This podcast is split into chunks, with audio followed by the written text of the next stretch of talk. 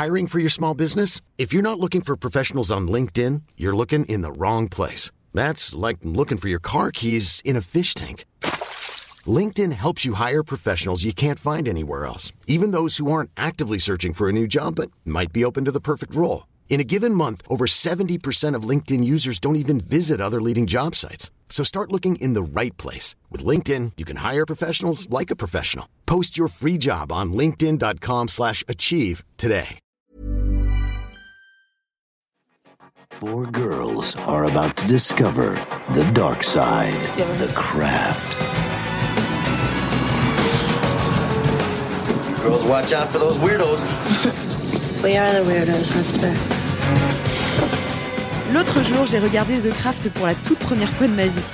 Et oui, ce teen movie sorti en 1996 a marqué sa génération en mettant en scène un quatuor de jeunes sorcières qui découvrent leur pouvoir en les utilisant à des fins peu louables pour se venger de leurs camarades ou pour vaincre leurs complexes. En vain, bien sûr, le film nous l'apprendra.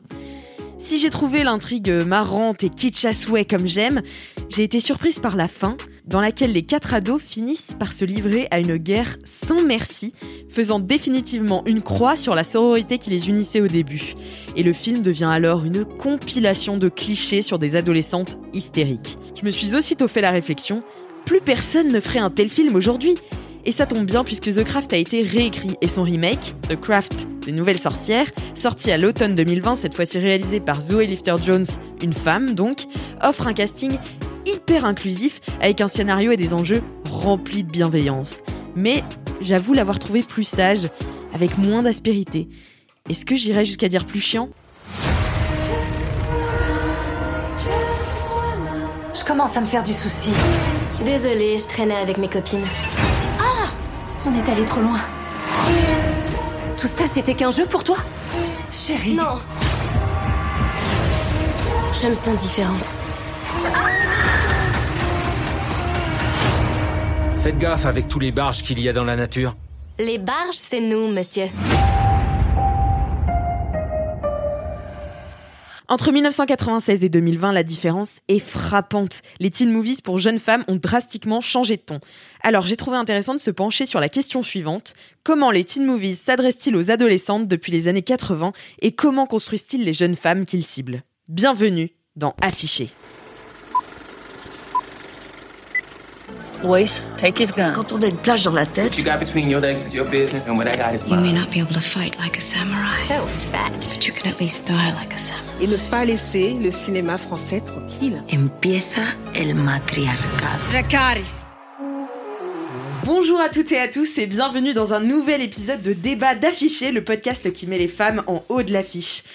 Je suis Alix Martineau, responsable des podcasts chez Mademoiselle et rédactrice pour les rubriques cinéma et séries et bien sûr votre hôtesse de ce podcast. Cette semaine, on va s'intéresser aux teen movies et à la façon dont ils s'adressent aux jeunes filles et comment ils les modèlent. Et pour répondre à cette vaste problématique, je me suis entourée d'expertes en la matière. Je vous présente Clara, Célia et Marine. Bonjour à toutes les trois. Bonjour. Est-ce que vous pourriez vous présenter à nos auditeurs et auditrices d'afficher et nous donner euh, votre teen movie préféré et nous expliquer pourquoi c'est votre préféré? Eh ben, je vais commencer. Je suis Marine euh, Normand, je suis la directrice générale de Mademoiselle. Et mon teen movie préféré, je pense que c'est Collège Attitude, euh, qui était sorti, je crois, en 98 ou 99. Et euh, Never Been Kissed avec l'accent tout pourri anglais, euh, juste pour Drew Barrymore et Michael Vartan. Voilà. Tu as en face de toi le nouveau reporter chargé d'une mission d'infiltration pour le Chicago Sun-Times. Je m'appelle Josie Geller, je suis une élève du lycée. Vous êtes sûr d'avoir 17 ans Ça va les copines Il bat tous les records. Elle s'est complètement plantée lors de sa première mission en tant que reporter. Mais on l'aura cet article. C'est lui votre sujet. Vous êtes cinglés C'est mon professeur Waouh, j'ai jamais vu. C'est pas vrai. Meilleur. Euh, Moi, c'est mon cauchemar d'enfance, mais fin d'adolescence. Je devais le louer absolument toutes les semaines pour mes amis. Euh, C'était vraiment un cauchemar. J'espère ne plus jamais le revoir de ma vie. Et du coup, Célia, est-ce que tu peux te présenter et donner ton teen movie préféré? Euh, donc, du coup, je m'appelle Célia Sauvage. Je suis chargée d'enseignement à la fac et du coup, je donne en partie des cours sur les teen movies et j'ai coécrit un, un livre dessus. Et mon teen movie préféré, c'était un vrai casse-tête. C'était hyper dur pour moi de choisir. Donc, euh, j'ai choisi euh, Virgin Suicide euh, Ah, moi parce aussi. que euh, ah, bah, voilà. On a affaire à une rêveuse. complètement déconnecté de la réalité. Je vais t'inviter à sortir.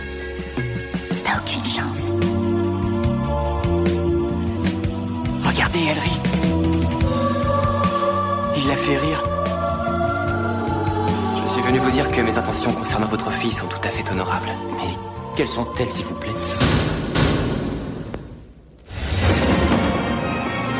On a tant parlé de ces filles au long des années. Ces petites ont un bel avenir devant elles. Mais nous n'avons jamais trouvé la réponse. J'analyse son geste comme un appel. Il paraît que c'était un accident. À ton âge, on ne connaît pas encore les souffrances de la vie. Manifestement, docteur, vous n'avez jamais été une fille de trésor. Les quatre sœurs n'ont pas hésité à mettre leur vie en péril. Je pense que c'est le, le grand souvenir de quand j'étais jeune déjà qui m'a vraiment fait découvrir tout ça. J'ai longtemps hésité avec Scream, puis je me suis dit bon, euh, deux teen movies hyper hard, euh, peut-être que je vais en choisir qu'un finalement. Euh, mais ce que je trouve hyper bien dans le film, j'en ai reparlé récemment, et c'est vraiment le, le côté hyper révolutionnaire en avance. On parle vachement du male gaze, du female gaze aujourd'hui, et je pense que c'était en avance un peu avant tout le monde. Sur, enfin, il y a beaucoup d'autres films qui l'ont fait, mais sur les teen movies, c'est, je pense que le premier grand teen movie a vraiment parlé de ça.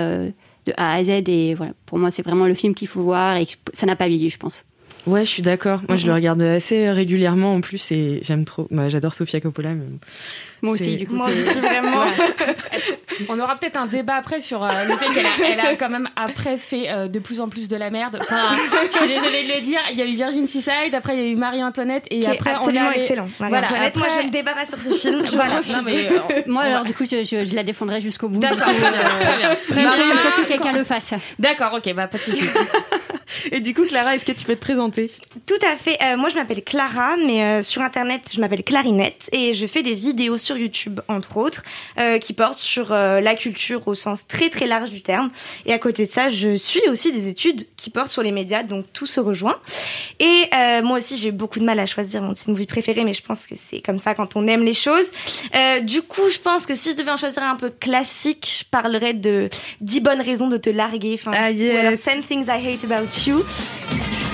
D'accord, Bianca sortira. Quand sortira sa sœur Jamais elle sortira avec un mec, elle est trop givrée pour Alors ça. tu ne sortiras pas. Quel génie Je suis sûr qu'il y en a un de vous que ça brancherait de sortir avec Katharina Stratford. Éventuellement, si on était les deux seuls rescapés de l'univers et qu'il n'y a plus de chèvres. C'est sûr, il y en a plus Personne ne peut sortir avec cette fille. Imagine la scène, toi, moi et les bras qui t'entourent. Et toi, couvert de mon vomi. Comme tu sais, c'est le bal des fins d'année. Ce n'est qu'un cours de gym, tu devrais te détendre un peu. J'adore le casting, j'adore aussi euh, le fait que les personnages sont pas aussi clichés qu'on a envie de croire que les personnages sont clichés dans les teen movies. Et, euh, et si je devais être un peu plus euh, fille de 2020, j'aurais envie de répondre Lady Bird de Greta Gerwig. Lady Bird?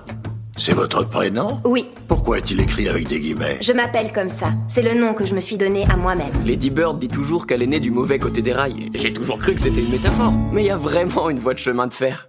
C'est quand le bon moment pour coucher Tu couches avec quelqu'un Je suis prête. Je voulais que ce soit spécial, c'est tout. Pourquoi?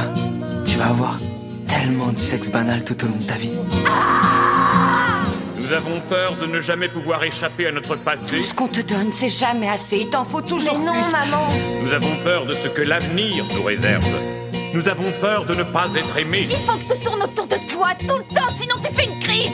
de ne pas être appréciés. Tu veux que je te dise un truc Les seins de ta mère, c'est même pas de vrai. Elle a fait un mauvais choix à 19 ans. Non, deux mauvais choix. de ne pas réussir. Je voudrais que tu présentes la meilleure version possible de toi-même. A été un gros gros coup de cœur cinéma pour moi, peut-être un peu pour les mêmes raisons parce que j'adore le casting et que pareil euh, je le trouve euh, différent sur certains points euh, qu'on pourra peut-être évoquer probablement après, mais voilà mes, mes deux petites sélections à moi qui euh, j'espère vous plaisent aussi parce que Ah sinon ouais, je serais très euh, très déçue. Euh, moi, vraiment, c'est ma, ma, ma passion euh, des, des films récents vraiment qui est sortie. Et surtout, je pense qu'il faut souligner la performance de Greta Gerwig qui réussit à se faire nominer aux Oscars pour la meilleure réalisation pour un teen movie, ce qui est absolument improbable. Mm, mm, mm. Même Ouais. Sofia Coppola n'a pas réussi le challenge. Je suis tellement d'accord. Et c'est bien dommage. Mais euh, je pense que c'est vraiment aussi ce qui fait que le, le film est, est- va, restera a priori hyper culte aussi. Et je pense qu'il y a, il y a toute une mouvance maintenant de nouveaux teen movies euh, qui sont euh, vraiment chouettes parce que que ils apportent une lecture un peu plus, j'ai envie de dire, parce que Greta Gerwig, elle a quand même une une forme, enfin, elle, incarne un peu l'actrice quand même new-yorkaise avec un peu de qui a fréquenté des cinéastes qui sont un peu connus et tout. Et donc je pense qu'elle a une forme de crédibilité qu'elle a apportée à son film et faire comme un premier film un teen movie, ça veut dire quelque chose de l'importance qu'on donne à ce genre et le fait qu'en plus l'Académie lui ait donné cette importance-là, je trouve ça hyper chouette quoi. Je suis hyper d'accord avec toi. Bah merci beaucoup pour cette présentation et je vous propose de revenir un petit peu sur la sur la définition du teen movie et de ses origines et notamment euh, du teen chick flick dont on va euh, auquel on va s'intéresser particulièrement aujourd'hui. Alors Célia, je sais que tu es une grande spécialiste. Euh, Est-ce que tu pourrais revenir un petit peu sur voilà les, les bases? Euh, du coup, j'ai une grosse pression. Non euh, Déjà, ce qui est intéressant, souvent, le grand débat, c'est à savoir est-ce que Teen Movie, c'est purement américain ou pas? C'est la première question. Euh, moi, je, fais partie vraiment de la team des gens qui pensent que les Teen Movie à la française, ça n'existe pas tellement. D'ailleurs, je dirais Teen Movie à la française et je le traduirais pas. Oui, c'est c'est hyper différent. Enfin... Ouais, les, les, le, le, genre est pas du tout construit de la même façon. La matrice n'est pas la même en France. Du coup, c'est vraiment un genre qui naît aux États-Unis après la Seconde Guerre mondiale, quand il y a vraiment le baby boom, le boom de comme ça euh, l'accès à la télévision, euh, la démocratisation de, l'accès aussi au cinéma. Donc beaucoup de jeunes euh, s'ennuient profondément. À un moment donné, il faut les occuper, donc on va les occuper au cinéma. ils vont aller dans les drive-in, etc. tout le fait aussi du coup que toute la culture ado est hyper centrée, en tout cas dans ces années-là, autour de la culture de la voiture, d'aller dehors au diner, s'occuper. Mm-hmm. et donc le genre, après, depuis les années 50, honnêtement, a pas énormément bougé, puisque dès le début, l'idée du genre, c'est d'être hyper protéiforme et de se dire qu'absolument tous les sous-genres peuvent s'y retrouver. Alors on n'a pas encore vu de, western euh, teen, mais ça pourrait venir. Mais vraiment, absolument tous les sous-genres s'y retrouvent, que ce soit la comédie, le film d'horreur, euh, les comédies romantiques, les comédies plus sexuelles, euh, des films beaucoup plus sérieux, etc. Et donc ça, c'est, je pense, qui fait que le, genre est hyper durable en fait aujourd'hui, parce qu'on peut reprendre absolument tout et n'importe quoi et le remodeler avec les, un aspect plus générationnel. et ce qui est intéressant, du coup, c'est de voir aussi progressivement comment le genre a été d'abord perçu comme quelque chose d'hyper mainstream. Pour faire de l'argent, il faut que les gens y aillent. Euh, et, je dirais à partir euh, des années 80, progressivement une sorte de glissement vers ce qu'on appelle le cinéma indépendant américain, donc qui est un peu l'opposé d'Hollywood, enfin techniquement l'opposé. Euh, donc c'est pas des grosses majors qui vont produire les films, et on espèce de glissement comme ça. Donc d'où par exemple vraiment là, si on prend sur nos films préférés entre Never Been Kiss, euh, 10 bonnes raisons de, de, larguer et Virgin Suicide, on a les deux euh, les deux productions, vraiment Hollywood versus le cinéma indépendant. Et ça, ce qui est assez intéressant, c'est de voir aussi comment le teen movie, c'est un film sur ou pour les ados, mais ça peut vraiment être un film sur l'adolescence qui est pas forcément visé pour les ados. Typiquement, tous les films nostalgiques euh, de euh, Grise, euh, American Graffiti ou même Virgin Suicide, qui est un peu le grand débat, est-ce que c'est vraiment un film pour ados? Mes parents sont pas trop inquiétés pour moi à l'époque, mais pu, hein, j'aurais pu. Hein. Parce que là, enfin, quand tu, tu as cité Virgin Suicide comme teen movie, moi, je, je l'aurais jamais mis dans cette case, quoi. Alors que c'est aussi un de mes films préférés. Mais euh, pour moi, c'est complètement euh, indépendant. Et c'est vrai que euh, en raisonnant, oui, enfin, c'est ça raconte le, le process de l'adolescence, des yeux d'adolescence sur des adolescentes. Mais je l'avais pas du tout lié au teen movie, par exemple. Ouais. Je pense que la définition première, c'est ça. Ça va être un film qui parle de l'adolescence. Est-ce que c'est pour ou pas pour des ados? C'est l'autre question. Moi, je fais vraiment partie des gens qui pensent qu'il faut élargir. Et typiquement, quand j'avais commencé à écrire le bouquin, notre éditeur nous a dit bon, euh, on est ok pour parler d'American Pie, mais par contre, Virgin Suicide et Larry Clark, c'est pas dans le même sac. Et alors, bah, avec euh, la, la co-autrice Adrienne Bouton, on était hyper choqués en disant non, non, enfin, un teen movie, c'est pas forcément que pour des ados, c'est pas aussi pour des grands ados, pour euh, des adultes qui pensent encore être hyper nostalgiques de leur adolescence. Honnêtement, ça marche encore. Je pense que euh, tous les gens qui adorent encore euh, John Hughes aujourd'hui, les années 80, alors mm. qu'on n'a pas vécu les années 80 pour la plupart. Enfin, en tout cas, moi, je suis née sur la fin, donc euh, je les ai pas vraiment vécues. Je me sens complètement visée, donc j'écoute. Mais je pense que ouais, c'est la, première chose, c'est à dire qu'en termes de forme, on, va avoir des films très très différents. En termes d'idéologie, de ce qu'on véhicule, les valeurs, on, a des, films très différents. Si on prend un Twilight versus, bah, par exemple, American Pie, à la fois c'est exactement la même chose et en même temps pas du tout la même chose. Et, c'est ça qui est intéressant. C'est vraiment principalement un genre qui se focus sur cette question-là. Qu'est-ce qu'on dit et comment on représente l'adolescence? Effectivement, on a des films très très mm, mm, mm. différents. Et, par exemple, genre, euh, enfin, tu fais la, séparation avec les, films français. Genre, un génial Mes parents divorcent. Pour toi, c'est, enfin, c'est pas considéré comme un teen movie, quoi. Bah, alors déjà le fait que pour moi c'est des films américains initialement, euh, le terme est en plus hyper difficile à traduire en français, c'est comme hyper lourd de dire c'est un film sur les ados et pour les ados. Enfin, on n'a pas d'équivalent Mhm. déjà en termes de traduction qui pose le, le problème du genre aussi. Et euh, le- la grande différence si on compare le- la production américaine versus la production européenne, où il y a déjà un peu des nuances si on prend par exemple l'Angleterre, la France. Euh, aux États-Unis, je pense que la place centrale notamment de- des- des parents, aux États-Unis, c'est vraiment centré sur les ados. Donc les parents, si on va Ouais. jusqu'au bout dans Ouais. Elephant par exemple de Gus Van Sant, Ouais, les ouais. parents, la tête Mhm. n'est pas filmée, c'est coupé. Donc il y a vraiment ce, ce- on, on va dans une espèce de truc hyper radical. Les parents ne servent à rien, sont hyper secondaires. En France, tous les teen movies à la française, du coup, sont hyper centrés sur la question de- du conflit générationnel, qui est lié historiquement au fait que c'est post-mai 68 en France que ça débarque. Et donc il y a vraiment ce truc, les ados sont fâchés contre les parents, les profs, l'institution. Mm. Et donc la moitié du film, on prend euh, La Boom, LOL, tous ces films, est hyper centré sur la place des parents. Ouais, Là où aux vrai, États-Unis, jamais pensé, ouais, ouais. Dans les films américains, les, les parents, ils, ils sont plus là. Et par contre, dans les séries américaines, on pourra peut-être en reparler, les parents sont hyper présents parce que c'est aussi, on vise un public qui va être derrière la télé. Il faut regarder la série avec sa mère, avec son père, etc. Euh, au cinéma, euh, c'est pas du tout comme ça qu'on pense du coup. En France, il y a vraiment cette idée que le conflit générationnel est hyper central. Euh, et, et en Angleterre, par exemple, c'est beaucoup plus centré sur la, la lutte des classes. Donc, euh, tous les films comme Fish Tank, Mm, mm, euh, mm. Caisse, Transpouting, etc. Je pense à Sing Street aussi, qui est un, qui est un film, enfin c'est exactement Ouais. ça quoi, c'est le film anglais sur les ados, mais qui est hyper euh, embourbé dans les questions de classe et tout le, le conflit avec l'Irlande, etc. Donc, euh, ouais, en fait, ce que tu dis fait hyper écho à tout ce que... Mais du coup, moi, je me demandais, par exemple, un film comme Call Me By Your Name, par exemple, qui porte sur un adolescent et euh, qui, euh, moi, je l'aurais pas placé dans le teen movie, je l'aurais plus qualifié de coming of age movie, et je pense que c'est une notion qui est un peu floue entre les deux. Euh, toi, avec ta vision des choses, tu le places où, ce film Alors, pour moi, déjà, la majorité des coming of age, ils rentrent dans les teen movies. Ouais, c'est ça, parce que, parce que euh, voilà. On, en- on- bah, on en parlait hier. euh, C'est- C'est vraiment un, un, un- un type de récit, en fait, Mhm. plus, ou une thématique centrale sur la question de l'apprentissage, de l'initiation, qui, à la fois, peut se retrouver n'importe où dans un film qui n'est pas teen, mais en même temps, la majorité des teen movies sont finalement des coming of age, la plupart. Ou alors, repense cette idée-là, est-ce que vraiment on a quelque chose à apprendre à la fin d'un film abdo? Est-ce qu'on a le temps? Mhm. Qu'est-ce qu'on doit apprendre ou pas? Euh, Et pour moi, comme Me By Your Name, voilà, c'est pas du tout une honte, mais c'est totalement un teen movie. La Mm, mm, plupart mm. des adultes se diront pas ah chouette, j'ai adoré un teen movie. Ils se diront c'est super, j'ai adoré un film avec un ado. euh, bon, et, et pour moi, c'est totalement un teen movie. Mhm. C'est vraiment centré sur ça, euh, sur son rapport, euh, les premiers émois, etc. Mais comme quoi, les teen movies, en fait, euh, sont pas forcément que pour les ados, comme tu disais, puisqu'ils disent quelque chose vraiment de la société. On, par- on peut parler, par exemple, de Mustang, euh, qui est un, fi- un film de Mm, mm, mm. bande de filles, euh, qui dit un truc super fort euh, sur, sur la société. Et, euh, et, et aussi, j'ai l'impression, enfin, pour revenir un petit peu ce que tu- sur ce que tu disais euh, par rapport aux teen movies en France, je trouve que c'est un peu le seul genre aussi en France où on a réussi à complètement se détacher des Américains, où on a vraiment adapté. Enfin, moi, les teen, les, les teen movies français, j'ai l'impression qu'ils sont très français. Quand tu vois LOL ou tu vois euh, des choses comme ça, je me souviens en voyant LOL, moi qui avait à peu près le même âge que, que le personnage principal, au moment où je l'ai vu, que Lola. euh, je me suis dit, bah c'est ça ma vie. Enfin, euh, ça, ça représente bien le, le collège, le lycée, etc.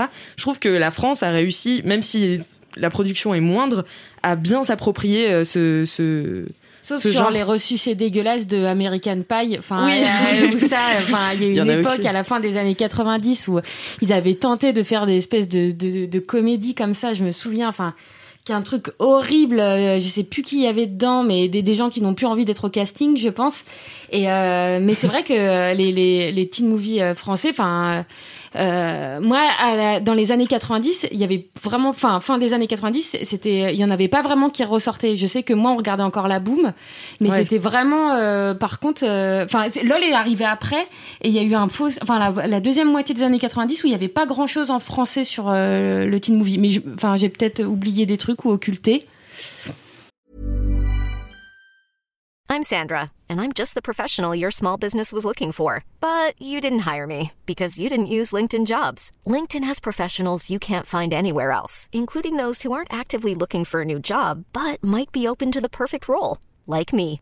In a given month, over 70% of LinkedIn users don't visit other leading job sites. So if you're not looking on LinkedIn, you'll miss out on great candidates like Sandra. Start hiring professionals like a professional. Post your free job on linkedin.com/achieve slash achieve today. ça me dit rien. Enfin, il y a eu Génial, mes parents divorcent. Après, il y a eu, ouais, il y a eu vraiment LOL qui a fait un, un raz de marée. Mais la deuxième moitié des années 90, moi, j'avais rien d'autre à part les Elle est trop bien, Collège et Attitude, les scrims et tout. En France, il n'y avait pas forcément d'équivalent. Je, je pense que c'est lié d'un point de vue aussi industriel, c'est-à-dire en France, il nous faut, on compte en général 3, 4, voire 5 ans de décalage avec les États-Unis quand une mode marche et euh, les, les teen movies, ça. Toujours ça, à la traîne. hein. bah, c'est vraiment ça. Et il y a eu un peu un, un, un mom- un moment un peu creux dans la production teen movie, euh, très- qui était très riche de- du côté des indépendants au début des années 90. Puis euh, le cinéma mainstream n'arrivait plus, ne s'intéressait plus à ça. Euh, et, euh, et finalement, c'est vraiment milieu des années 90 que ça a repris. Et du coup, notamment avec l'avènement des, des chick flicks qui sont vraiment arrivés. Et on s'est dit, OK, on va tous centrer sur ça pendant deux ou trois ans. Ah bon, finalement, les, les filles vont vraiment voir ce type de film. Comment on fait revenir les, les mecs? Et bon, on les fait vaguement revenir avec Scream, même si, en fait, beaucoup de spectatrices, surtout sans aller voir euh, Scream au début, et on les fait revenir à partir d'American Pie. Et en France, je pense qu'il y avait vraiment cette idée, ok, on sait pas du tout quoi faire du public ado. Et comme le public ado, depuis le début, est pensé comme un public un peu de famille, où on y va avec les parents, euh, y a- il y a- encore aujourd'hui, je trouve qu'il y a un peu une incapacité. Autant c'est Mm. pas le cas côté Mm, série, mm, mm. autant au cinéma, espèce de frilosité à se dire, il faut vraiment être le plus générationnel possible, parce qu'il faut quand même que le film marche. Là, aux États-Unis, on a une petite force de frappe et se dire, effectivement, le public ado va y aller, suffira, entre guillemets, on n'a pas besoin de faire venir les parents pour que le film marche. Et je pense qu'en France, il y a ce, ce retard industriel, plus cette idée de comment on cible les jeunes. Et les jeunes, en France, ils vont surtout voir des films d'horreur, en fait. Et, euh, et en fait, on leur réserve ça. Les films d'horreur et tout le reste, on se dit, bon, ça n'a pas marché. Donc, la plupart des films pour ados un peu sérieux en France vont viser un public un petit peu plus adulte. Euh, et typiquement, Mustang, les ados vont pas voir Mustang à part euh, Ouais. lycée au cinéma. Ils sont très contents, ils découvrent. Mais ils n'iraient jamais tout seuls, en fait. Et il y a Mhm. vraiment cette impossibilité à faire venir un jeune public euh, sur autre chose que des comédies d'horreur euh, ou des films d'horreur, en plus en général un peu bas de gamme, malheureusement même pas sur les meilleurs. euh. Et justement, tu parlais de teen chick flick, et du coup, on va y venir parce que j'ai l'impression que c'est un peu, je sais pas vous, mais moi, les films qui m'ont formé et les films que c'est les premiers films que j'ai découverts toute seule, c'est-à-dire bah, justement hors de la cellule familiale, les premiers à voilà 13-14 ans où tu commences à regarder des, films avec tes copines et tout, et c'était pas mal une euh, un peu une honte de d'avouer qu'en fait on s'est construite euh, sur ce genre de, de, de films. Donc c'est des films qui, euh, contrairement aux teen movies, donc qu'on dit qui sont assez généraux, enfin qui regroupent plein de sous-genres. Ça c'est un sous-genre du teen movie qui s'adresse directement aux jeunes filles et qui fait des des assez gros clichés de ce que doit ou peut être une jeune femme à l'adolescence. Est-ce qu'on peut revenir un petit peu sur euh, bah, les typologies euh, Qu'est-ce qui se passe euh, au niveau des personnages dans les teen chick flicks et un peu les, rites de passage obligés euh, de tous ces films-là? Clara, est-ce que tu as une idée? Euh, bah alors moi j'aurais décrit ce genre. Enfin en fait quand je me suis demandé quel film je mettais dans cette catégorie, je me suis demandé quel film je proposerais dans ma tête si j'écrivais une soirée de filles clichés dans un film moi-même. Qu'est-ce que je leur mettrais à la télé euh, à ces filles-là? Et c'est un peu comme ça que j'ai réfléchi. Et en fait je me suis rendu compte que déjà il y avait la nécessité d'avoir des personnages principaux féminins. Et sur le principe on peut se dire ah super les filles sont à l'affiche, mais enfin pour leur faire faire quoi et leur faire dire quoi. Et puis, euh, bah, les, la typologie, c'est que euh, l'amour est très très central, mais aussi un peu la réussite professionnelle. A quelque chose un peu de de devenir un peu une femme forte et tout. Donc c'est des films que je trouve assez ambivalents dans leur description. Euh, bah, je pense à par exemple euh, 30 ans sinon rien, c'est ça la traduction en français, euh, où à la fois elle veut grandir parce qu'elle veut être hyper une femme qui a du succès et tout, donc c'est ce qui lui arrive, mais en même temps la vraie trame du film c'est une histoire d'amour, un truc de reconquête et tout. Donc je trouve que c'est des films qui sont super ambivalents parce que à la fois ils portent des valeurs très 90s euh, où les femmes ont quand même envie d'être un peu des des girl boss euh, d'une certaine manière et en même temps qu'ils les ramènent toujours à des à des prétentions euh, amoureuses et à une relation amoureuse et à une relation avec un homme surtout évidemment. Euh, donc moi j'aurais défini ça comme ça mais je pense que vous avez des éléments à apporter. Moi, il y avait une figure de style euh, qui m'a, enfin, qui m'a fascinée adolescente et qui, je pense, a laissé un, certain impact. C'était dans ces films, c'est l'idée de euh, la transformation, de l'avant-après. Que, Le makeover, voilà, ouais. le makeover qui, moi, il me, me semblait un truc de ouf. euh, À 13 ans, tu sais, l'idée d'être quelqu'un d'autre, enfin visible et tout, euh, machin, tu vois. euh. Je me souviens, il y avait un film au début des années 90 avec Tony Danza où, euh, voilà, il se barre euh, sa fille, enfin, il se barre un week-end, sa fille subit un makeover de sa de sa grande sœur et il, il la retrouve, elle est transformée, elle a plein de rencarts, sa vie est différente et tout. Et c'est cette idée de, de changer pour être enfin visible qui a qui, est, qui, un, qui a été un peu le message euh, un peu sous-trait. Oui, tu dois changer ton apparence, voilà, change ton changer apparence, ta personnalité voilà. aussi pour rentrer dans le moule. Exactement. Andy Sachs dans le Diable s'habille en Prada qui devient une personne totalement différente. ça. Exactement. Et même si en- enfin il y a ce petit message genre non mais il fallait être soi-même. Ouais mon cul en fait. Ton film tu l'as fait depuis euh, sur 1h30 sur comment valait mieux changer, euh, co- comment euh, l'intello de la classe. Bah si tu l'enlèves ses lunettes et ben en fait enfin c'est une meuf super et tout. Bah elle était super avant en fait. Elle portait juste des lunettes. Mais ça te crée un espèce de, mécanisme de euh, machin. À un moment ma vie peut changer. Ça, va passer par des transformations euh, physiques, sociales, euh, en étant quelqu'un d'autre quoi. Et, et ça a laissé, je pense, des stigmates. En tout cas, à ma génération. Enfin, moi, voilà, je suis à la fin des années 80 aussi, de makeover, enfin, qui a été aussi prôné par les magazines féminins et tout, de genre, tu peux changer ta vie. Il suffit juste d'acheter le bon mascara et de et et voilà. Enfin, surtout, elle est trop bien ou des, films comme ça qu'on laissait un peu euh, cette image-là qui, qui était pas forcément super quoi. Enfin, j'ai trouvé. Mm, mm. Et ce qui est intéressant sur les makeovers, c'est aussi que, en fait, dans les dans les dans les teen movies pour euh, pour mecs entre guillemets, où euh, c'est euh, un, un, un jeune garçon le personnage principal, quand il va subir un makeover, c'est lui qui va le choisir, c'est lui qui va décider de devenir euh, rebelle et tout. Enfin, euh, pense à Christine euh, notamment. Et euh, et en fait, les filles, c'est souvent euh, la pression sociale qui fait que euh, elles doivent changer. Euh, on leur donne des nouveaux habits, parfois presque de force. Euh, donc voilà, c'est d'une violence euh, assez ouf. Et en même temps, quand pareil, quand j'étais plus jeune, je regardais ça, j'étais là.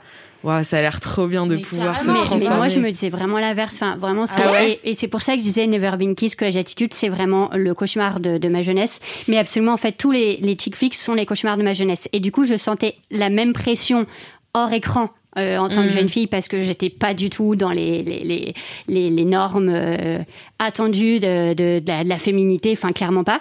Euh, puis j'étais pas en plus dans les normes attendues je pense de l'hé- l'hétéronormativité donc j'étais loin du compte sur ces questions là et, et, et au contraire pour moi les films euh, représentaient vraiment tout mon cauchemar.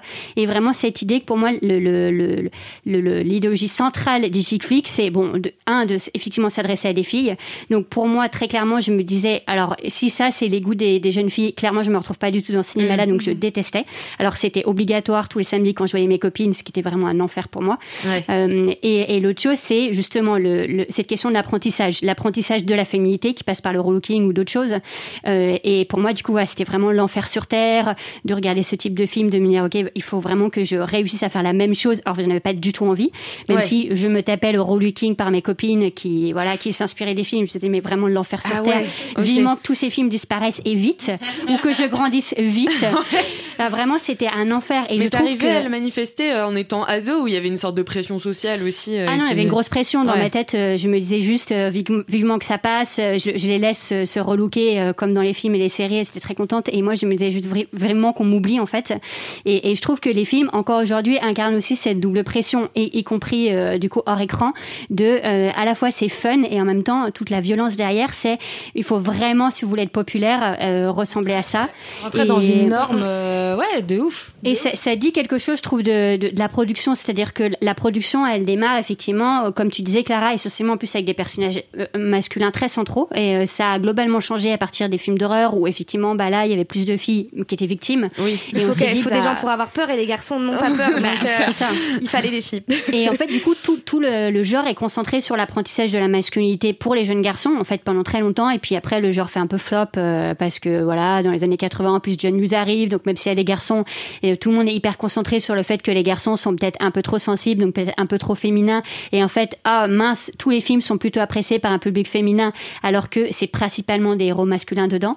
Et du coup, le- les, les chick flicks débarquent en se disant, ok, qu'est-ce qu'on fait? Comment on adapte un film à un public? Et donc, je veux dire, c'est ce que tu disais, comment on réfléchit, c'est dire, qu'est-ce qu'on vend pour un, un public féminin? Bon, bah, Ouais. on va leur vendre de la féminité. Donc, pour des jeunes filles qui sont, ce qui était vraiment mon cas, pas dans ces attentes-là, en fait, bah, effectivement, je préférais consommer des films pour un public euh, finalement masculin et je me retrouvais bien plus dans Scream que dans tous les American Pie ou même les Elle est trop bien, etc. Enfin, c'était vraiment l'enfer sur terre pour moi. En plus, elle est Ça trop bien. pas euh, du tout entendu euh, à l'adolescence. Je t'aurais gavé avec mes DVD euh, en location. euh. Ah, c'était vraiment. euh, et, vraiment, je pense que c'est cette idée-là finalement que dans les productions pour, pour les garçons, alors il y a tout un tas de productions qui sont centrées sur l'apprentissage de la masculinité, qu'on retrouve absolument dans tous les films, mais certains films sont vraiment centrés sur ça. Or, toutes les productions à destination de jeunes filles n'ont qu'un seul euh, thème central, l'apprentissage de la féminité, qui se diversifie après par soit le makeover ou pas, euh, ou le rapport à la sexualité, mais en fait tout est centré sur l'apprentissage d'être une femme ou d'être féminine.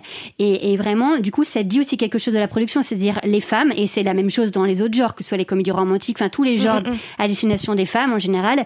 Il y a cette idée que ah, en fait on voudrait euh, peut-être consommer que ça euh, et, et je trouve que c'est intéressant comment on, on diversifie cette idée qu'aujourd'hui le public féminin et on peut le prendre avec Lady Bird euh, à la fois oui la jeune fille elle, elle, elle redéfinit un certain nombre de codes très féminins en même temps elle est quand même relativement très féminine. Bon elle porte quand même euh, un, un plâtre rose au cas où on n'est pas euh, compris.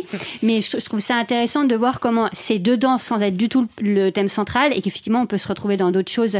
Et effectivement je trouve ça moins impressionnant aujourd'hui que moi à l'époque. Enfin c'était vraiment et d'où le fait que pendant longtemps j'ai détesté ce genre là aussi. Mm. et quand j'ai dû écrire le bouquin j'étais là bon je vais le faire euh, pour les études, euh, pas, pas, même pas pour Pour la l'argent, euh, mais vraiment euh, pa- parce que je me suis dit, ok, c'est vraiment aussi, je vais essayer de comprendre pourquoi j'ai détesté ce genre et, et quelle- Bah, quelle- que- toute la pression idéologique derrière. Et en fait, effectivement, je me suis rendu compte que comme Virgin Suicide ou plein d'autres films que je rangeais pas là-dedans parce qu'ils me faisaient pas de mal aussi, euh, je me suis dit, ok, en fait, c'est juste la même chose. Et j'ai juste été abreuvée dans les mauvaises productions qui. Je, je, je réagis juste parce que moi, euh, c'est pas du tout ma, ma, enfin, ma génération. Moi, j'ai que 21 ans.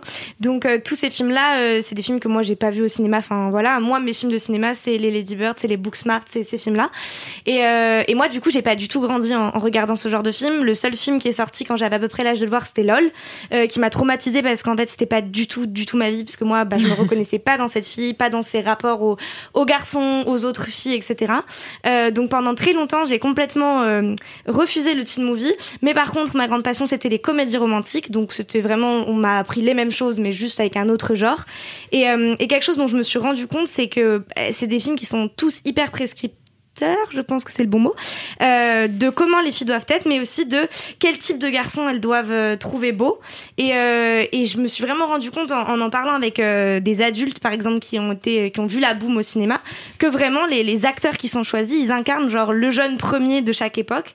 Et c'est une question qui, qui me fait vachement rire parce que euh, c'est vraiment des, des, des garçons clichés. Et donc euh, aujourd'hui, la mode, c'est d'être amoureuse d'un Timothée Chalamet. Mais euh, il y a euh, 20 ans, c'était d'être amoureuse d'un autre type de garçon. Et je trouve que les, les teen movies sont intéressants là-dedans, c'est que vraiment ils régissent les codes physiques de ce que le couple idéal doit être. Et c'est quoi le Barbie et la Ken Enfin non, plutôt, pardon d'avoir complètement disrupté le genre. La Barbie et le Ken euh, de chaque époque pour euh, pour les 16-18 ans, quoi. Ça me fait, enfin ça me fait Oui, réfléchir bah, de, de penser à ça. Ouais. Le, le stéréotype, de toute façon, c'est un, un des, des, des piliers du Mm, teen mm, c'est movie. Euh, on a aussi des, des typologies de personnages. On a la peste, on a euh, l'outsideuse. On connaît toutes les plus grandes pestes des teen movies et qu'on les ait détestées. Ou, euh, Regina. Regina George, euh, bisous. Euh, mais, euh, mais du coup, voilà, c'est une... la question, c'est à qui ça s'adresse ces teen movies-là? J'ai envie de dire, ça s'adresse à des jeunes femmes blanches. Euh, surtout, il y a quand même, c'est des castings très très blancs, très hétéro- hétéronormés. Enfin, voilà, ça commence tout juste à, à changer un peu, mais c'est c'est quand même une adresse. À des femmes privilégiées euh, et des jeunes femmes et qu'on essaie d'élever dans un, une sorte de stéréotype de, de genre. On voit plein de teen movies, bah, notamment Mean Girls, hein, euh, où le rose est prépondérant, c'est vraiment... euh, et en même temps, il y a une forme de libération dans cette euh, dans, dans, dans les stéréotypes euh, par exemple de la peste où la peste en fait est toute puissante et il y a une sorte de, de domination féminine qui est super cruelle et qui euh, en fait est souvent enfin la puissance etc c'est des enfin des, des des attributs qui sont souvent masculins dans les teen movies, les femmes sont quand même puissantes. Enfin, je sais pas ce que vous en pensez, mais euh, moi je voulais revenir sur la masculinité, la féminité, etc. Le, je trouve que la grande force quand même de, des teen movies, c'est que le, le, le, masculin, enfin en tout cas la représentation des jeunes garçons, est beaucoup plus diverse que dans le reste du cinéma. En tout cas aux Mmh, États-Unis, les débuts des années 90, même toutes les années 80, début des années 90, c'est vraiment euh, l'hyperpuissance viriliste. euh, c'est vraiment euh, tous les Stallone, Schwarzenegger Mmh. et consorts. Et quand les teen movies débarquent et dans les années 80 et sont après redéfinis dans les années 90, euh, il y a euh, un, un pouvoir immense qui est accordé aux jeunes garçons qui ne sont pas euh, normés justement, Mm, mm, c'est clair. pas, pas dans, dans, dans la norme de- du masculin. Enfin vraiment, euh, moi je me rappelle effectivement les teen movies nous disaient quoi de- d'aimer euh, bah, dans les fin, fin 90, euh, début années 2000, euh, des Michael Cera, des Pattinson Mm, mm. à qui on a fait, on a quand même dû dessiner des abdos euh, parce qu'il n'avait pas d'abdos, on lui clair. dessinait des abdos sur. Twilight. Ah ouais, et je trouve, ça, je ouais, vraiment. pas. Et en fait, je trouve que ce mythe de l'hyper-virilité, en tout cas d'un point de vue de critères purement physiques, a totalement été dynamité dans les, teen movies, même si, Mm, mm. du coup, ça ne fait que mieux cacher le côté masculin hyper toxique dans les films. Bien sûr. Tout- alors que, du coup, pour rebondir sur la féminité, euh, le, le grand problème encore aujourd'hui, quand même, euh, des, des teen movies, c'est de proposer exactement le même modèle de la féminité qui n'a pas bougé. Donc, effectivement, une jeune fille blanche, si possible privilégiée, euh, relativement, euh, en tout cas, dans un environnement intellectuel euh, favorable, même si elles, elles peuvent être un peu, un peu bébêtes. Euh, et, et- et elles sont toutes effectivement très, très blanches. Ouais. Euh, et ça, c'est vrai que bah, moi, quand j'étais une jeune fille, bah, à la fois, oui, je venais d'un milieu euh, qui était quand même pas trop défavorisé. J'étais euh, carrément totalement blanche, bon, pas très hétéro, mais bon, je traînais que là-dedans aussi.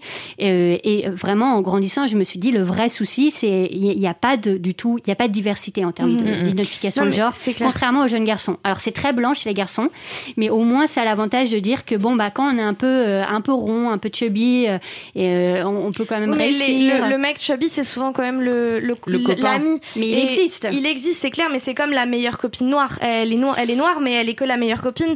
Et je pense que c'est là où les films d'ado peuvent à la fois être assez disruptifs et en même temps revenir au même cliché. C'est que par exemple, on dit que il y a pas mal de personnages dans les films d'ado qui sont sensibles. Moi, je pense euh, euh, le mec dans la boom, c'est quand même plutôt, hein, il est un peu Mm. sensible, un peu fleur bleue. Euh, même dans dans des bonnes raisons de te larguer, dans même Breakfast Club et tout. Il y a des personnages de garçons qui sont un peu cultivés, qui aiment des choses sensibles. Dans le cercle des poètes disparus, c'est pareil, c'est des mecs qui sont dans Oui. une espèce, dans une espèce d'homo-érotisme, Mm. euh, où ils lisent de la poésie et tout. Donc, à la fois, il y a une redéfinition du code, du genre, mais qui à la fois, franchement, masque juste une masculinité euh, qui est pas plus douce ou vraiment plus inclusive.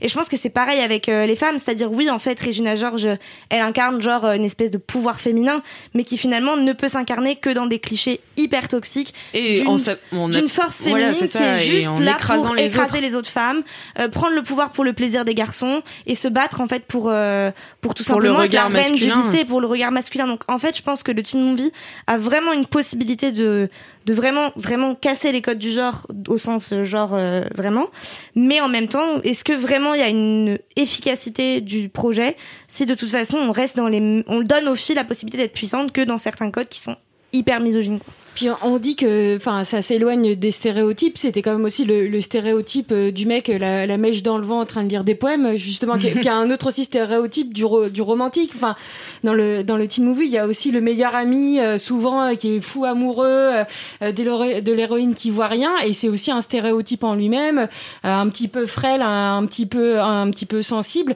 qui est évidemment pas un, euh, le gars populaire, le quarterback du lycée et tout, mais qui est aussi toujours un peu dans, dans le même moule, euh, en tout cas niveau niveau caractère et, et niveau euh, personnalité quoi. Euh, Mais je trouve quand même que sur, sur le- la- le- la question du rapport au pouvoir féminin, il faut le replacer d'un point de vue historique. C'est-à-dire qu'aujourd'hui, effectivement, euh, j'en parlais du coup avec une de mes élèves qui vient de découvrir Clueless et qui me disait ah ouais, enfin, on, s'emballe un petit peu pour Ouais. euh, c'est quand même hyper problématique. Je dis oui, alors revu aujourd'hui, effectivement, c'est hyper problématique. Et en même temps, à l'époque, en 95, effectivement, tout- toutes les, c'était très visible sur Mean Girls, sous les personnages de, de garces qui sont vraiment dans l'hyper pouvoir, mais en même temps, il n'y avait pas grand chose à ça. ça. Ouais, c'est il y avait quoi? Il y avait les rappeuses dans les clips, c'était génial. Bon, en tant que jeune fille blanche, on se disait, allez, je quand même, je, je sens pas que j'ai la même assurance et le même pouvoir que les rappeuses dans les clips. Donc oui, je préfère m'identifier. Alors moi, clairement, c'était pas mon cas, mais euh, dans les, les Regina et, et consorts. Mais je pense que cette question de l'hyper pouvoir euh, féminin à l'époque était, euh, il y avait, il y avait pas d'équivalent face à ça. Et donc, à la fois, ça faisait hyper peur euh, à tout le monde. D'ailleurs, c'était souvent plutôt produit par des femmes. hein. Enfin, là, on parle de Mean Girls, euh, Clueless, c'est quand même des films qui sont euh, réalisés et écrits par des femmes. Donc, euh, enfin, ça va. Et, euh, et- mais je trouve que cette question de l'hyper-pouvoir, à la fois, effectivement, on est re dans des configurations hyper virilistes de pouvoir, on s'écrase, on est dans la rivalité. Ce qui est un peu dommage en plus parce que du coup, il y a- en tout cas à l'époque, il y avait peu de films sur la question de sororité, alors que c'était central pour tous les films masculins. Ouais, Euh, c'était la bande de potes et jusqu'au bout, on se serre les coudes. Et d'ailleurs, on devient masculin en restant potes jusqu'au bout.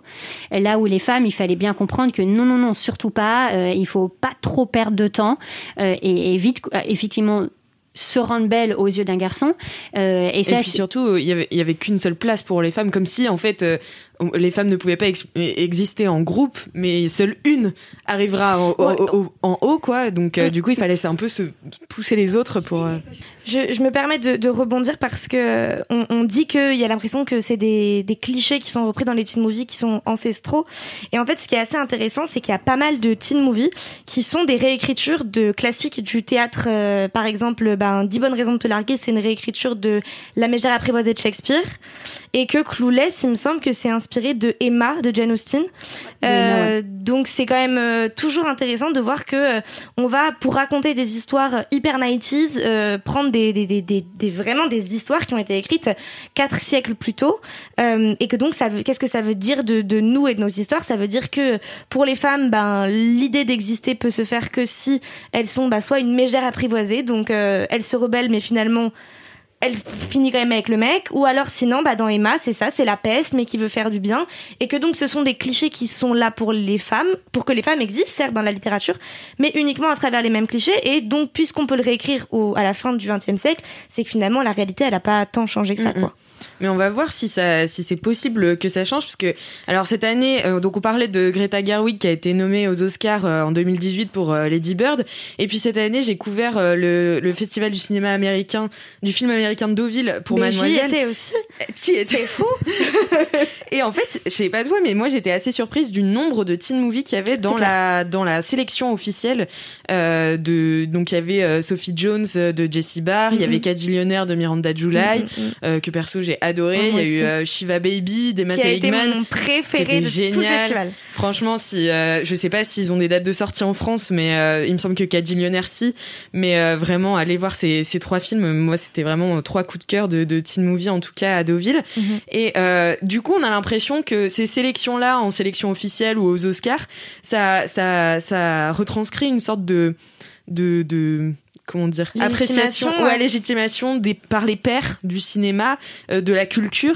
Et euh, bah, ça n'a pas toujours été le cas. Alors, à votre avis, pourquoi aujourd'hui euh, c'est un peu plus légitime le teen movie qu'à l'époque de Clueless et Mean Girls où vraiment ça aurait jamais été nommé aux Oscars ou Je pense qu'on prend aussi actuellement plus euh, euh, la jeunesse au sérieux, quoi. Il y a un, moment où euh, je pense que dans les, enfin, voilà, on a décrit les teenagers américains dans les années 60. Enfin, c'était surtout des consommateurs qui, en plus, avaient l'argent des parents, donc aller au cinéma, voilà, aux diners et tout, pouvaient consommer.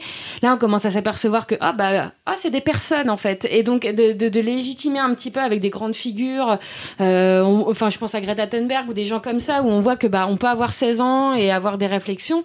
Et donc, je pense que Ouais, ça je pense amène- que ça ouais, vient aussi avec ouais. les réseaux sociaux où en fait euh, les, jeunes d'aujourd'hui sont surinformés et du coup euh, obtiennent une légitimité et on, on a accès à eux directement Mm, mm, mm. via les réseaux sociaux et euh, du coup les films ça transparaît j'ai l'impression Puis, euh, ce que tu dis par rapport aux réseaux sociaux, je pense que aussi il y a, il y a la culture fan qui a Enfin, avec les réseaux sociaux, elle a pu atteindre son maximum.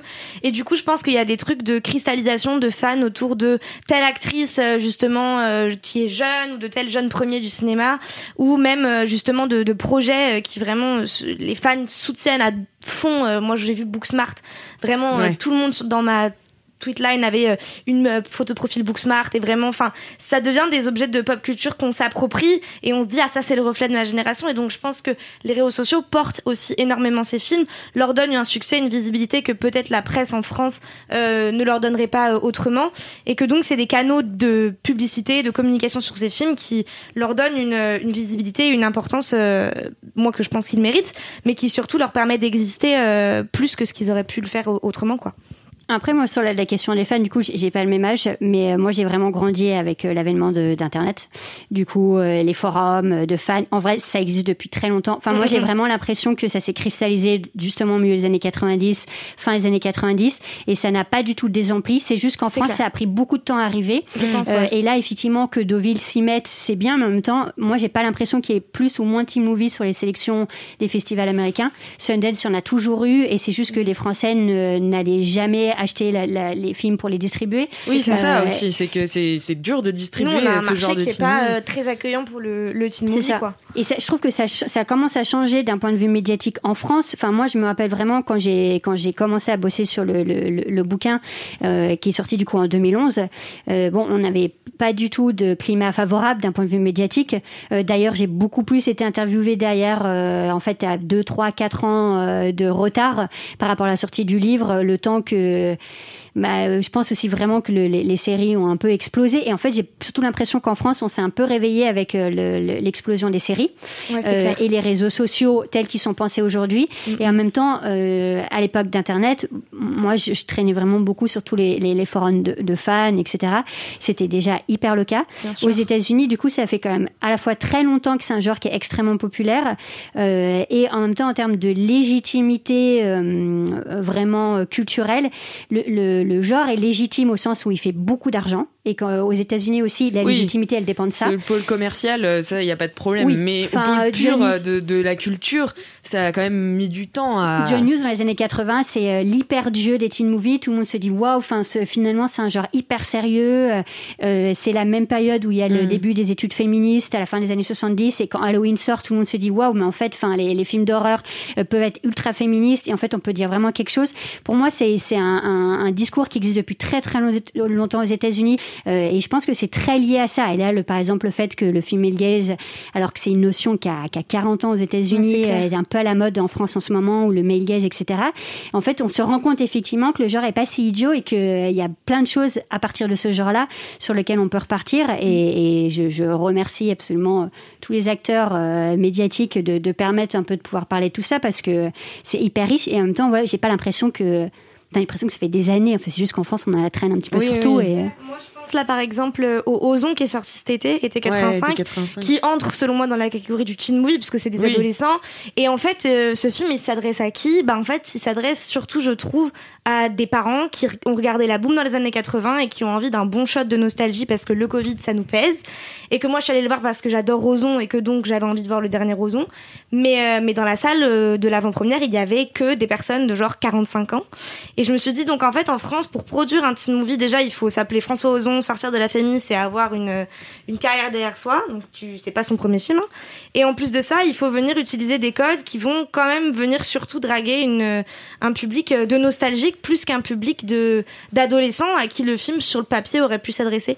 Et donc, je trouve ça intéressant de voir que même si on sait par les États-Unis et par d'autres choses que c'est des films qui marchent et qui font de l'argent, et que quand on, a, on fait de l'appel aux ados, les ados vont au cinéma, euh, mais l'incapacité à faire confiance à ce public-là, d'aller voir les films qui lui sont ben, destinés, euh, en France, elle m'interroge quand même euh, pas mal, quoi. Enfin, je, je Bah, me l'explique pas vraiment. Ce que je trouve intéressant sur cette question de la légitimité ou l'illégitimité, tout est, est- est lié euh, vraiment structurellement à l'âge du public cible. Voilà, c'est un jeune public, industriellement et de façon générale, euh, ce que tu disais sur aussi la, la méfiance de, de- des adultes sur la jeunesse, de façon générale, le, jeune public, c'est un public à contrôler. C'est-à-dire qu'il faut faire gaffe aux interdictions. En plus, c'est un genre qui démarre avec des comédies qui sont quand Mhm. même, enfin, après les mélodrames de James Dean, etc., Ouais. avec des comédies relativement très graveleuses, avec des, des, des films d'horreur qui sont quand même euh, hyper euh, graphiques et explicites. Donc c'est un genre qui rapidement, euh, mais, mais même dès les années 50, avec tous les James Dean, où c'était attention, la jeunesse va vouloir devenir des délinquants, euh, ils vont Faire vraiment foutre le de bordel à l'école. non mais c'est, et c'est vraiment ça. En plus, James Dean meurt euh, lamentablement Bah oui, en voiture super aussi. la propagande Bah ouais, c'est pour bien contrôler les jeunes. Si vous faites comme dans le cinéma, Mais vous allez vraiment vraiment ça, hein. mourir. Ouais. C'est vraiment lié à cette question de propagande, de censure, de comment on va contrôler le public et le, le- le fait que euh, on, on se dise attention, c'est quand même quelque chose qu'il faut cadrer. En fait, tout le genre est lié sur quand même un regard d'adulte qui produit les teen movies, qui les écrit, qui les réalise, qui joue dedans, mais qui sont les acteurs. Enfin, ce n'est pas la Oui, plupart, même si ça change aujourd'hui. Enfin, moi, j'ai grandi avec les séries où les acteurs, ils ont 23 ans. Ils se sont dit, Ouais, chouette, il a l'air. Dawson, voilà, il a alors, Dawson, 47 ans en fait. Dawson, Il a toujours moment, 47 ans, je pense. Ouais, ouais. ouais, il a toujours 47 ans. C'était, c'était ouf. Et vraiment, tout ce truc est hyper centré sur ça. C'est qu'effectivement, qu'est-ce que les adultes aiment penser ou s'imaginer des ados Et alors, tout le, le- moi, je trouve que la réception autour d'Euphoria, et c'était la même avec Larry Clark de Ah, c'est génial, mais les ados doivent être comme ça. Et vraiment, je me le Mm, dis mm. encore aujourd'hui, mais enfin, pour des ados qui sont loin de la représentation des clair. adolescents de Euphoria, ils doivent avoir hyper peur Ouais. ou Mm. se dire Ah, mais alors vraiment, je, je suis vraiment hyper prout-prout dans, dans ma petite ville très tranquille. Et en même temps, moi, quand j'étais jeune, je me disais genre, bah, heureusement, en fait, que je leur ressemble pas. Ça me fait hyper peur d'être dans un Larry Clark. Et je trouve que tout ce truc de qu'est-ce qui est légitime ou pas, par exemple, sur un, un Greta Gerwig, sur Lady Bird, euh, voilà, moi, j'ai déjà discuté avec d'autres amis qui sont pas à fond sur les teen movies, me disent, c'est sympa, c'est mignon. Ah oui, mais quand t'es ado ou quand t'es encore euh, jeune oui. adulte, Ta vie n'est pas folle. Ta Voilà, vie est plutôt plate. l'absence de spectaculaire est justement d'autant plus spectaculaire que tu te dis, enfin oui, enfin la vie adolescente c'est quand même ça, on se fait chier souvent, même si on est persuadé qu'on vit les plus grandes aventures du monde, euh, c'est pas clair. trop le cas. Euh, et, et ça c'est un vrai euh, souci, c'est-à-dire que qu'est-ce que les adultes ont envie de voir ou s'imaginent que les ados sont. Et je trouve que même sur toute la représentation des jeunes filles aujourd'hui, euh, c'est vraiment encore vraiment impulsé par des adultes qui s'imaginent que les jeunes filles elles pensent à ci ou pas à ça. Mais justement, la du coup, sexe. la légitimité culturelle, est-ce qu'elle vient pas aussi du fait qu'aujourd'hui on met en avant aussi des, euh, des réalisatrices euh, Enfin, on, on est vraiment dans cette dynamique-là.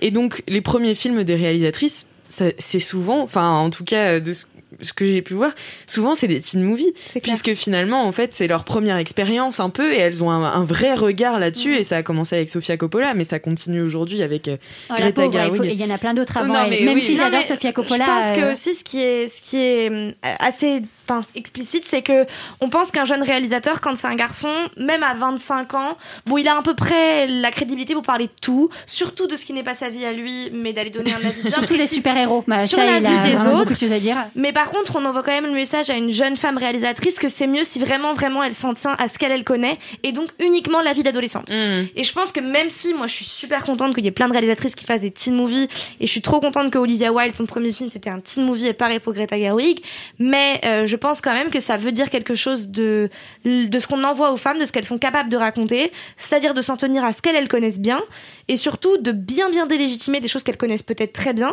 mais c'est pas trop bon pour une fille de s'y connaître bien dans ce Mhm. domaine-là, donc c'est quand même mieux de vraiment vraiment parler euh, d'adolescence, de ses premières règles et de son premier petit copain parce que bon à 25 ans quand on est une femme on connaît pas beaucoup plus de choses et, euh, et je pense que ça enfin c'est ouais c'est quand même assez parlant quoi parce que des premiers films de mecs il y en a sur tous les sujets possibles. Et pour finir, je voudrais qu'on re- euh, qu'on revienne un petit peu sur les séries. On les a mentionnées euh, tout au long de, de cet épisode sur les teen movies parce qu'en fait, on sent qu'il y a un vrai enjeu aujourd'hui euh, qui se, enfin, sur les séries, euh, puisque comme tu disais, Célia, je crois que en fait, les films, les, les teen movies passent devant un comité de censure, etc., pour savoir s'ils vont être euh, euh, classés euh, PG-13 ou euh, quoi que ce soit. Les séries, pas du tout. En plus, elles sont drop maintenant euh, grâce à des plateformes comme Netflix directement en entier.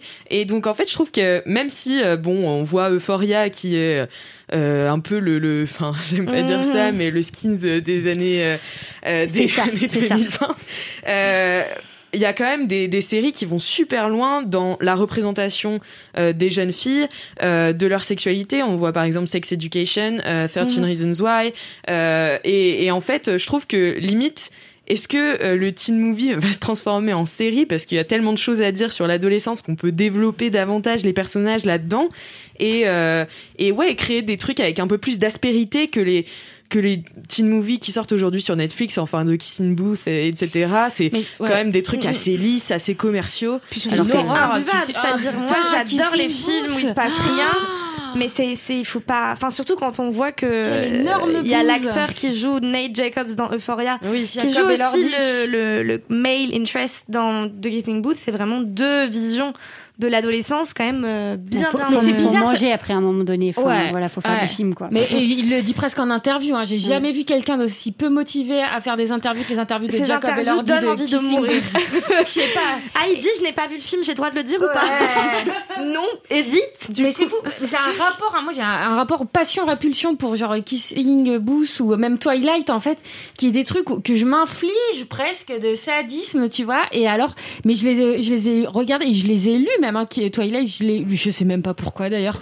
Mais euh, jusqu'au bout, alors que je sais la fin et tout. euh, Mais euh, ouais, je sais pas. J'ai, pas d'explication euh, là-dessus. Mais ouais, du coup, les séries, est-ce que c'est. Mais je pense que ça, ouais, pour les séries, je pense que ça vient de super longtemps. Enfin, je veux dire, à mon époque, je- ah, il y avait Arc les cœurs à vif, enfin, des, des films avec un, avec l'adolescent. D'ailleurs, ils font pas un reboot de Si, ça ils font un reboot. C'est ma passion.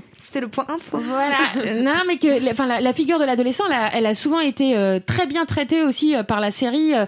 Enfin, il y avait Arnold et Willy. Enfin, il y avait, il y avait plein de, de, de personnages euh, ados. Enfin, le prince de Bel Air, des, des choses comme ça. Enfin, évidemment pas vraiment porté sur euh, la femme ou, euh, ou la jeune adolescente, mais qui donnait un petit peu plus de, de relief, en tout cas, à cette période-là euh, de la vie.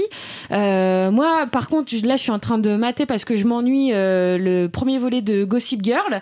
Et je, pareil, je sais pas. Je Il- sais il pas faut, pourquoi. faut pas se faire mal. Non, je sais Alors pas. que Je The vais Sun va passer sur Netflix. Il faut, Ouais. il faut regarder The Sun sur Netflix par contre. Ah ouais, mais parce Malgré euh, tout ce qui reste de problématique, il faut vraiment le regarder. Je le dis pour toutes les jeunes générations, il faut le Ah. faire. Pour aussi euh, avancer sur les séries, moi j'ai j'ai fait une vidéo sur. Enfin, moi c'était très orienté sur le sexe et la représentation de la sexualité dans Euphoria justement. Si on fait une comparaison avec Sex Education par exemple, qui elle est écrite et réalisée par des femmes, Mm. euh, je trouve que ça montre bien qu'on peut totalement centrer une série sur la, la sexualité des adolescents sans aller euh, faire du choc sur le choc et vraiment devenir brusquer Ouais. ton. Parce que vraiment, Euphoria c'est ça, hein, c'est de venir brusquer ton spectateur, mais avec des jolies lumières quand même. mais Très de, jolies de- Mais lumières. brusqué, Très pas jolie brusqué, lumière, enfin, hein, c'est ouais. vraiment les. les- C'est vraiment le choc effect quoi. Tu vas te retrouver Moi, devant je trouve une que c'est vraiment une représentation attendue, quoi. T'imagines, enfin voilà, on l'a dit, on l'a vu avec Skins, on l'a vu avec Larry Clark. Enfin, je veux dire, on connaît ce truc par cœur. Autant Skins Sex avait ce truc un peu crado, euh, Ouais. genre euh, euh, filmé avec une espèce de caméra à la main. Skins, tu trouvais ça plus crado que. Mais en fait, Euphoria, c'est 100 je- fois plus crado je que Skins. pense que c'est plus crado dans le sens où Euphoria C'est euh, aussi, montre euh, une sexualité beaucoup. Enfin, c'est plus crado dans le sens plus sexuel. Mais Skins avait ce côté un peu genre. euh, les, enfin, je suis désolée, c'est des ados anglais dans une. Enfin, ça faisait un peu Un peu crado dans le sens mais- euh, pas très bien filmé. Ils avaient pas l'air super propres objectivement. Ils avaient pas l'air de se prendre une douche très souvent. Enfin, Effie, c'est pas Si, un modèle de propreté. Et euh, non, mais il y avait ce côté un peu plus brut de décoffrage, machin, etc., qui faisait que comme tout était moins léché, bah en fait ça passait presque mieux parce qu'on savait à quoi s'attendre. Genre c'était des ados pas très propres dans l'Angleterre, ok? Alors que là, comme on nous met plein de belles lumières, de super beaux plans, ça a tendance à amoindrir le fait qu'en fait c'est super choquant ce qu'on voit, que ce qui leur arrive à ces gamines c'est super crade, qu'elles se font manipuler par des mecs, violer, euh, frapper, euh, on leur demande de mentir sur des viols, euh, de devenir camgirl à 16 ans. En fait, mais c'est est super grave, c'est super horrible. C'est vrai que résumé comme ça, c'est très Non, mais genre, il faut le dire parce Et en fait, faut le dire parce que c'est pas c'est parce Il y a que un tel euh, il y a- consensus autour de la série Ouais. que. moi, c'est- enfin, je, me, je me suis dit, faut que je fasse une vidéo là-dessus parce que je, moi, je peux pas accepter que juste on, on le prenne, on dise, ah, c'est ce qui, a- ce qui s'est fait de mieux sur l'adolescence. Bah non, moi, je trouve Mais vraiment, ouais. vraiment pas quoi. les séries, elles ont une beaucoup plus grande liberté euh, et, et que qu'on se permettrait pas au cinéma et je serais beaucoup plus euh, enchantée euh, quand le cinéma arrivera à se diversifier et que des films par exemple comme Booksmart c'est sympa Ouais. mais ça passe sur Netflix et alors que ça passe c'est passé dans les festivals ça n'a pas été acheté pour euh, passer euh, dans, dans, dans les salles le, le vrai problème euh, au cinéma aujourd'hui c'est cette facilité à dire ah ben on va tester ce qui marche en série euh, et puis on verra bien si ça prend ou si ça prend pas. On le tente euh, au cinéma. Je serais beaucoup plus contente quand le cinéma, qui est une industrie beaucoup plus puissante, arrivera à dire ok, enfin un peu de courage. Surtout, c'est sympa. Alors on a eu un personnage gay. Est-ce qu'on peut enfin avoir des lesbiennes ou des bi ou en tout cas des, des personnages femmes queer parce que c'est quand même un vrai problème. Est-ce qu'on peut avoir plus que juste une copine euh, racisée? Alors c'est sympa même avec Euphoria ou des personnages trans, des personnages handi parce qu'on on parle jamais d'eux, Mhm. euh, des personnages euh, musulmans, musulmanes, immigrés. Bah, alors ça c'est euh, carrément un autre Scam problème. a, a tenté ça d'abord en Norvège puis partout dans le monde. Euh, on pourrait épiloguer sur la série. Moi, j'ai trouvé la- l'adaptation française catastrophique. Alors que euh, moi, j'ai adoré Scam, euh, l'original, j'ai vraiment suivi et tout.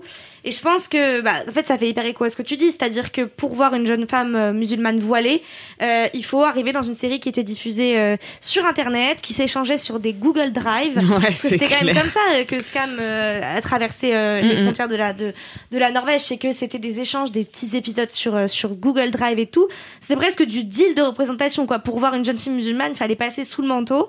Et sûrement pas, en tout cas, la télé, puisque même en France, Scam, c'est sur France TV Slash, c'est comme Ouais. ça s'appelle. Donc c'est encore une fois, c'est YouTube, c'est Internet. Donc euh, c'est vrai que c'est super compliqué de d'avoir ça à la télé ou sur un écran qui est un peu plus grand que celui de ton téléphone, quoi.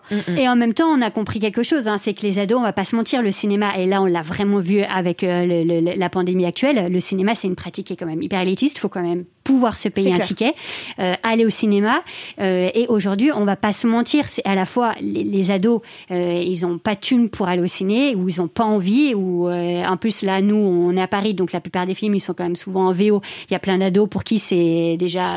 C'est clair. Ouais, Ouais. c'est- c'est d'un point de vue des compétences, euh, c'est pas du tout dans leur corde. Euh, et, et- et je pense qu'on a compris quelque chose, effectivement. Si on a compris que l'importance des teen movies, des teen séries, c'est d'abord d'influencer ou d'avoir un impact sur la représentation des jeunes, alors on va les attraper comme on peut, euh, et on va les attraper sur les réseaux avec effectivement des web-séries, etc. Alors nous, ça nous emmerde profondément parce qu'on se dit ah bah oui, je préférais voir ça au cinéma parce que c'est plus fort effectivement de voir une petite Mrs Marvel euh, qui est une super héroïne euh, pakistanaise et musulmane et américaine. Ça, je trouve que ça me fait plus plaisir. Et en même temps, les industriels, ils ont compris quelque chose. Les, les ados, faut les attraper où ils sont.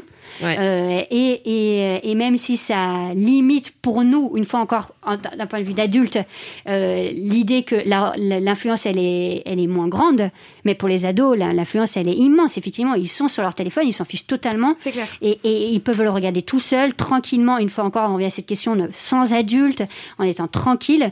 Et, et ça, je pense que, voilà, le, et moi je le dis en toute honnêteté, ma frustration de ne pas le voir au cinéma, c'est une adulte qui parle. Enfin, Mhm. Et en tant qu'ado, en fait, je serais très contente euh, à cette génération-là de- Oui, d'avoir tout sur mon téléphone. C'est clair. Eh ben merci beaucoup pour ce débat. C'était top. Comme on est dans affiché, comme on est dans affiché, je vous ai concocté l'affiche, euh, une affiche euh, idéale du teen movie. Vous allez me dire si vous avez d'autres idées. Euh, J'ai pris une scénariste qui est Michaela Coel. Je sais pas si vous la connaissez. dit oui, on dit oui. Elle a réalisé I May Destroy You et Chewing Gum, qui sont des séries super. Donc parce que je trouve que tout simplement, elle s'est pa- elle s'est parlé de sujets hyper sérieux, euh, de manière crue et juste. Mhm. Mais elle sait aussi être, elle a une écriture super nerveuse, mais aussi très drôle.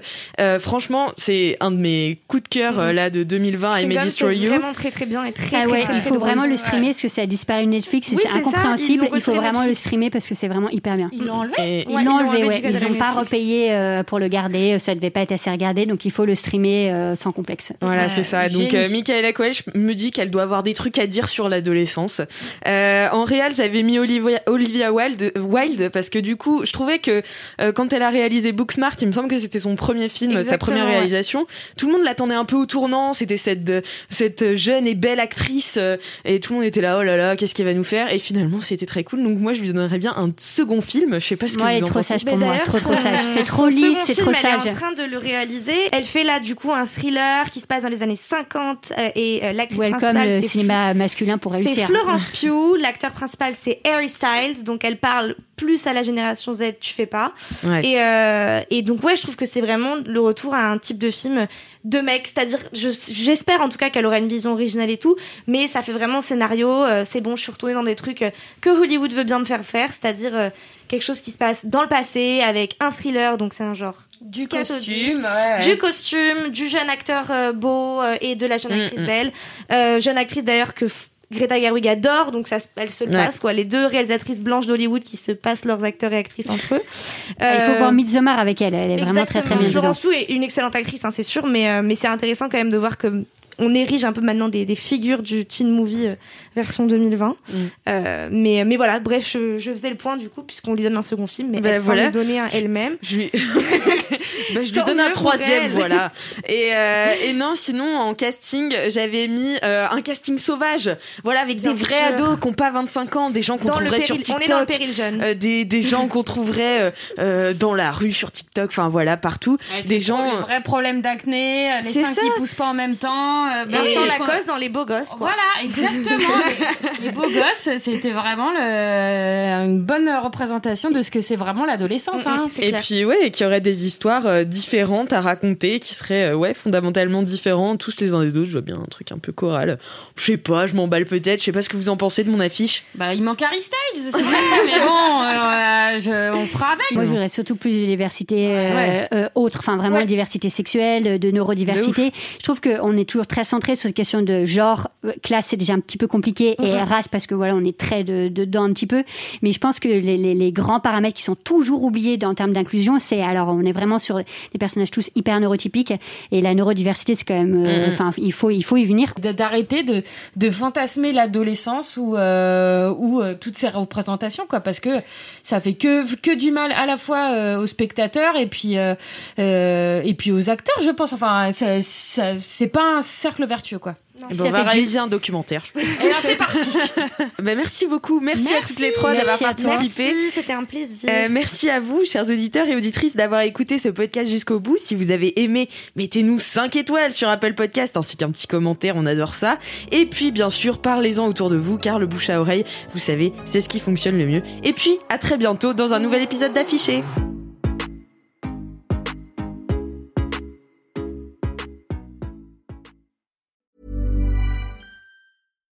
Hi, I'm Daniel, founder of Pretty Litter. Cats and cat owners deserve better than any old fashioned litter. That's why I teamed up with scientists and veterinarians to create Pretty Litter. Its innovative crystal formula has superior odor control and weighs up to 80% less than clay litter.